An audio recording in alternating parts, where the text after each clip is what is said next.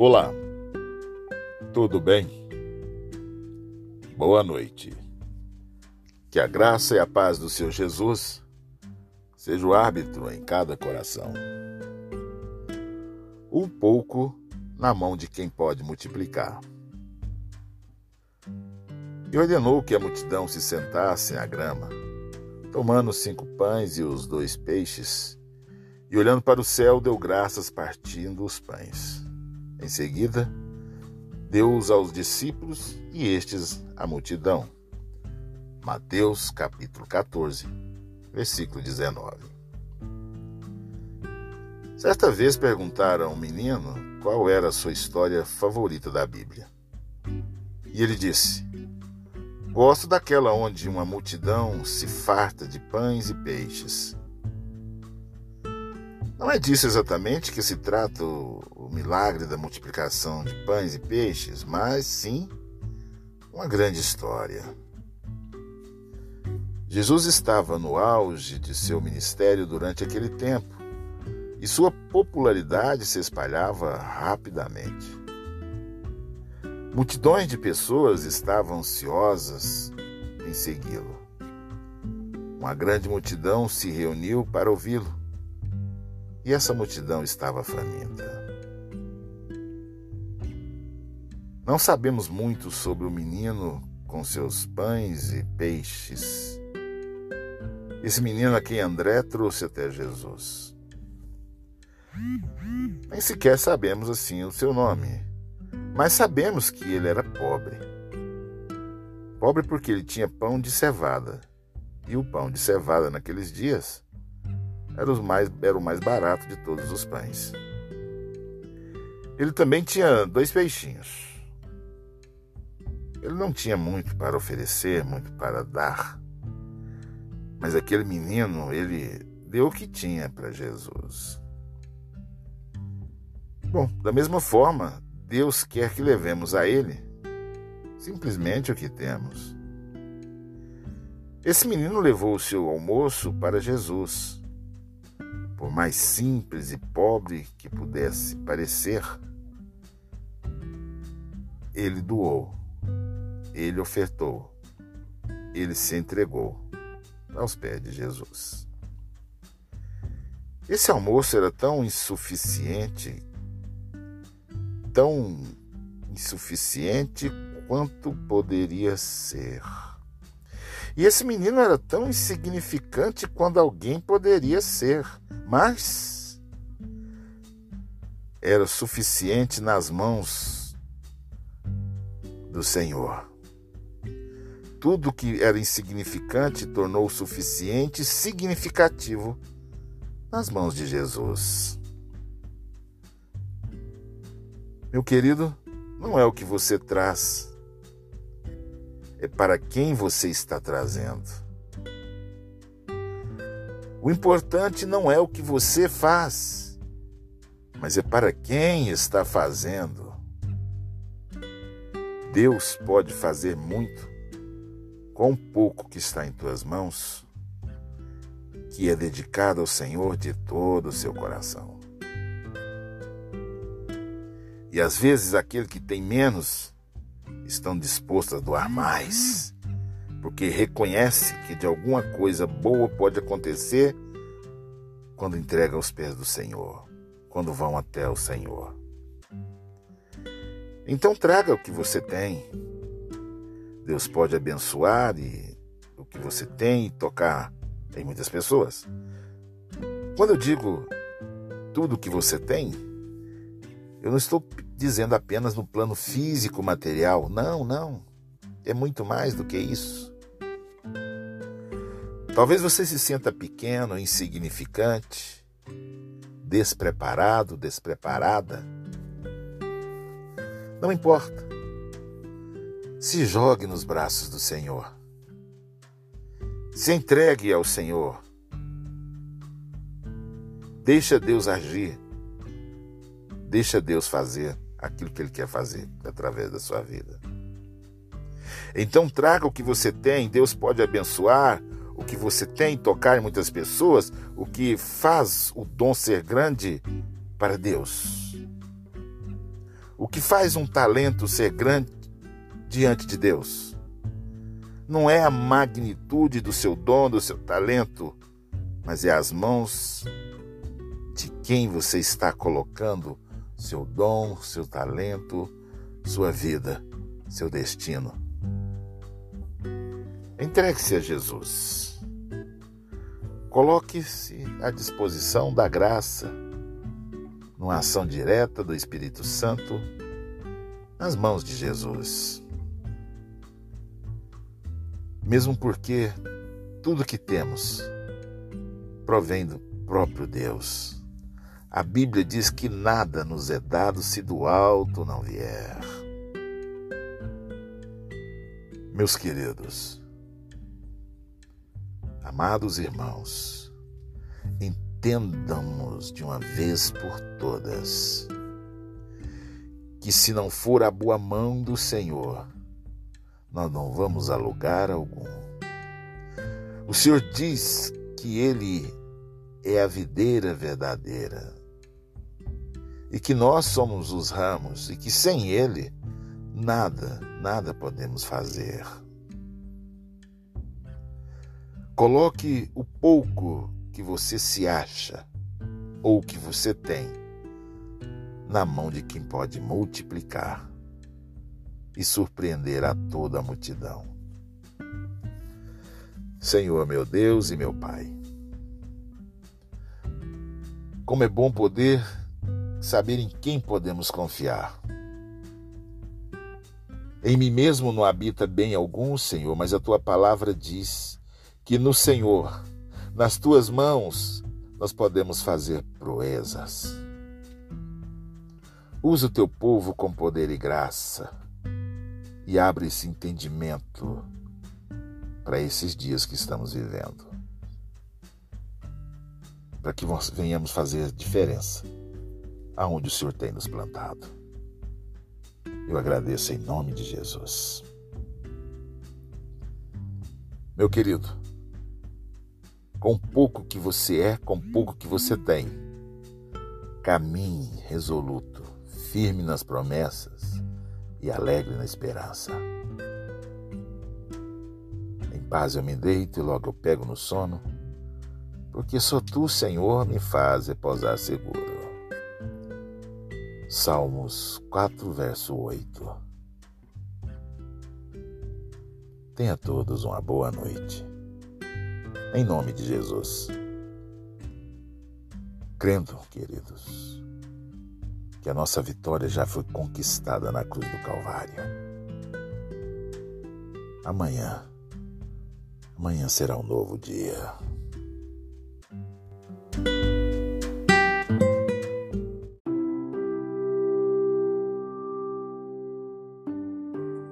A graça e a paz do nosso Senhor e Salvador Jesus Cristo.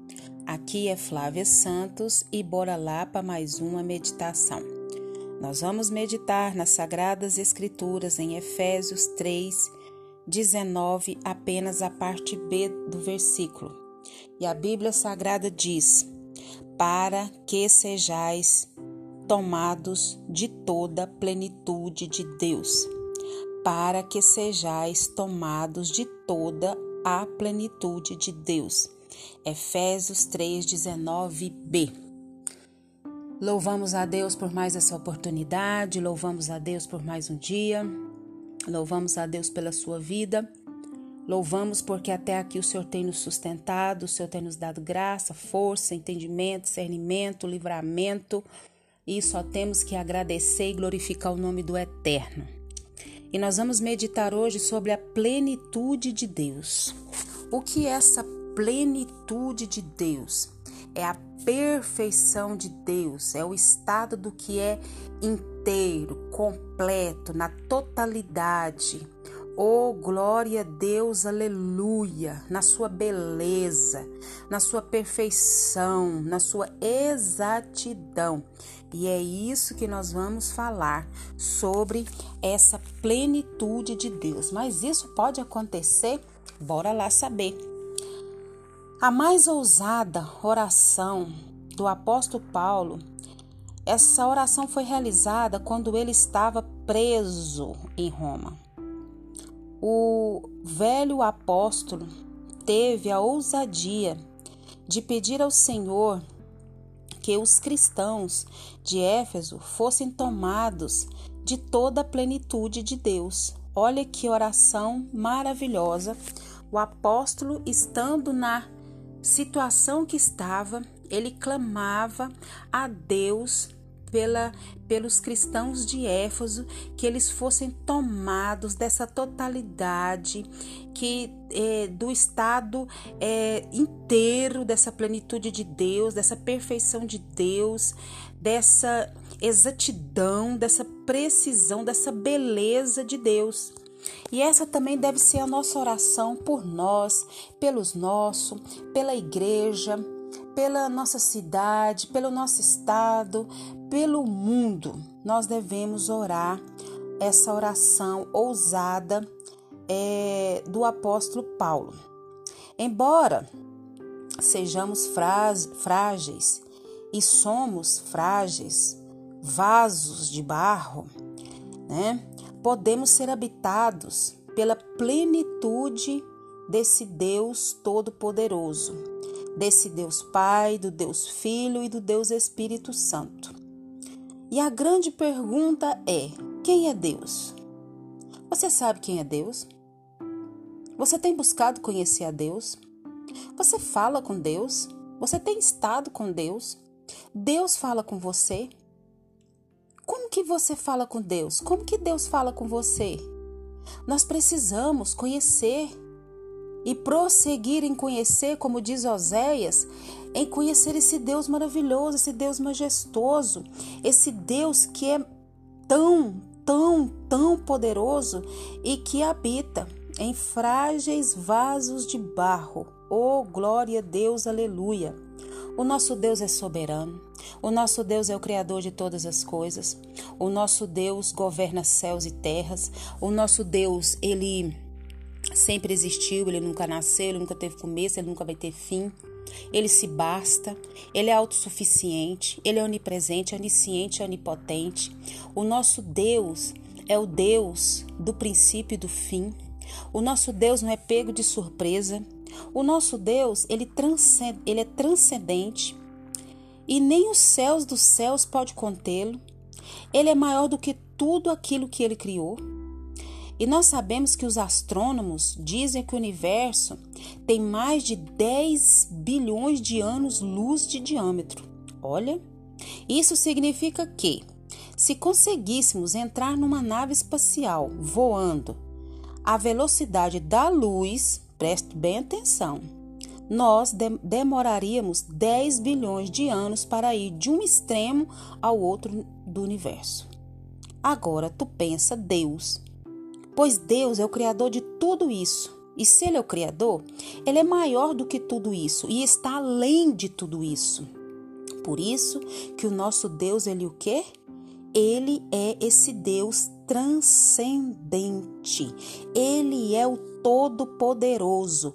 Ele é maior do que tudo, ele é maior do que todos. Ele detém todo o poder nas suas mãos. E agora, o apóstolo Paulo ora de joelhos para que sejamos tomados de toda a plenitude de Deus. Oh, glória a Deus! Louvado, engrandecido seja o nome do Senhor.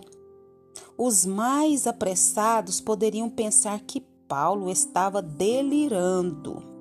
Mas não, ele antecipa esse questionamento afirmando: Ora, aquele que é poderoso para fazer infinitamente mais de tudo quanto pedimos ou pensamos, conforme o seu poder que opera em nós. A Ele seja glória na Igreja e em Cristo Jesus por todas as gerações, para todos sempre. Você pode dizer comigo amém? Amém. Efésios 3, 20 e 21.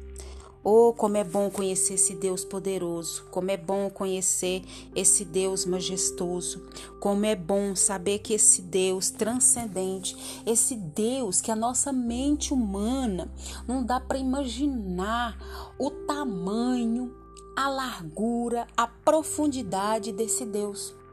E esse Deus que sendo tão, tão, tão, tão grande, tão infinito, tão poderoso, tão santo, tão puro, tão imutável, ele pode habitar dentro de seres humanos como eu, como você. Frágeis vasos de barro. E o apóstolo pede ao Senhor, né, que venha com a sua plenitude, que nós sejamos tomados dessa plenitude de Deus. Tem tantas coisas nesse mundo que nos dão prazer, sim ou não? Sim. Tem muitas coisas boas, tem muitas coisas saudáveis, tem muitas coisas prazerosas, tem muitas coisas que a gente pode fazer e que não vão entristecer a Deus e que vão agradar a Deus. E são coisas boas, como você, por exemplo, fazer uma viagem para uma cidade, para um estado, talvez até para um país. Você estar com a pessoa que você ama num bom restaurante, num bom hotel, é, numa praia. Tem coisas muito boas para a gente fazer, reunir com a família, a gente é, reunir em volta da mesa, fazer uma boa alimentação, todo mundo alegre, todo mundo saudável, você fazer um passeio, você fazer N coisas, são coisas muito prazerosas. Mas o apóstolo Paulo está pedindo para o Senhor que a igreja de Éfaso seja tomada de toda a plenitude de Deus. A gente ora, a gente sente a presença de Deus, a gente canta, a gente sente a presença de Deus imagina a plenitude plenitude da presença de Deus. Imagine essa beleza dessa plenitude, essa perfeição dessa plenitude, essa totalidade dessa plenitude. Oh, aleluia, glória a Deus. Eu te convido nesse momento a orar juntamente comigo para que nós também possamos ser tomados dessa plenitude de Deus, a nossa família, o Brasil, o mundo, e que o Espírito Santo de Deus continue falando aos nossos corações. Pai, em nome de Jesus, nós clamamos, Pai amado, que o Senhor perdoe as nossas fraquezas, os nossos pecados, as nossas falhas. E nós clamamos ao Senhor, Pai eterno, que como o apóstolo orou para que a igreja de Éfeso fosse tomado dessa plenitude plenitude da tua presença. Nós também clamamos pela nossa vida, pela vida da nossa família, pela nossa parentela, pelos nossos irmãos em Cristo Jesus, Pai, pelo Brasil, pelo mundo, Pai. Pai, em nome de Jesus, que o teu Espírito Santo venha nos inundar, que o teu Espírito Santo venha nos inflamar com o teu poder, com a tua graça, com a plenitude da tua presença. Pai, queremos te agradecer por mais uma oportunidade, queremos te agradecer pelos livramentos, pelas curas, pelas providências. Continua nos guardando, Pai, de todo mal, de todas as pragas. É o nosso pedido, agradecidos no nome de Jesus.